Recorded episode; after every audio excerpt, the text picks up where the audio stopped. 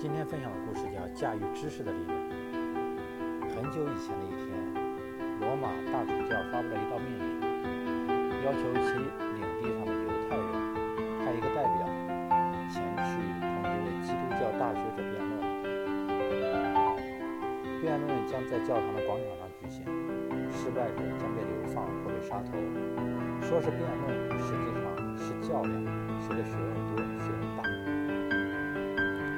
许多犹太人听到这个消息之后感到很可怕，没有人敢去同博学多才的基督教大学者辩论。负责主持犹太教宗教仪式的拉比想不出更好的办法，便向教徒们发出布告，征集勇敢者的智者，征集勇敢的智者。一天、两天、三天，时间一天又一天的过去了，限期将到，大家越来越着急。在临近辩论的前一天，忽然有位小裁缝自告奋勇挺身而出，表示愿意前往。当时别无选择，只好让小裁缝前去。所有的犹太人都为小裁缝的生命捏了一把汗。辩论的日子到了，许多人聚到广场上，可谓人山人海。小裁缝请求说：“尊敬的大主教，请允许我在辩论中首先。”罗马大主教建议代表犹太人前来参辩的这个若使人初出茅庐的小裁缝，便轻蔑地说：“小裁缝可以先发问两次，不管哪一方，只要有两次回答我不知道，就算在辩论中失败，谁也不准做任何辩解。”犹太小裁缝不慌不忙地问道：“请博学多才的基督教大学者来告诉我。”希伯来文是什么意思？整个广场鸦雀无声。我不知道。大学者不以人不以为然的回答：“什么？您说您不知道？”小裁缝兴奋地叫道：“我再问你一遍，希伯来文是什么意思？”这次大学者有点不耐烦了，大声地回答：“我不知道。”象情象不了，象不了理。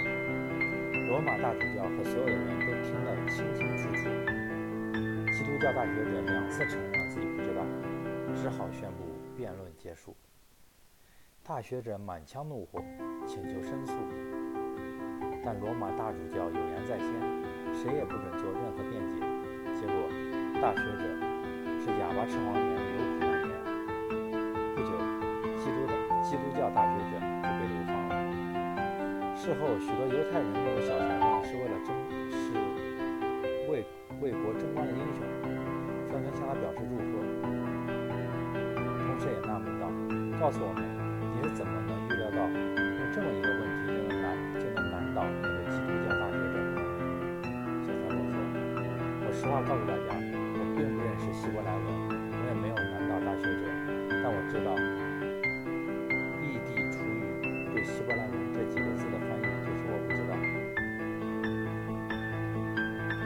我料定博学多才的大学者肯定知道这个意思，但罗马大主教十有八九不知道。于是，为了犹太人的尊严，我冒险参加了辩论。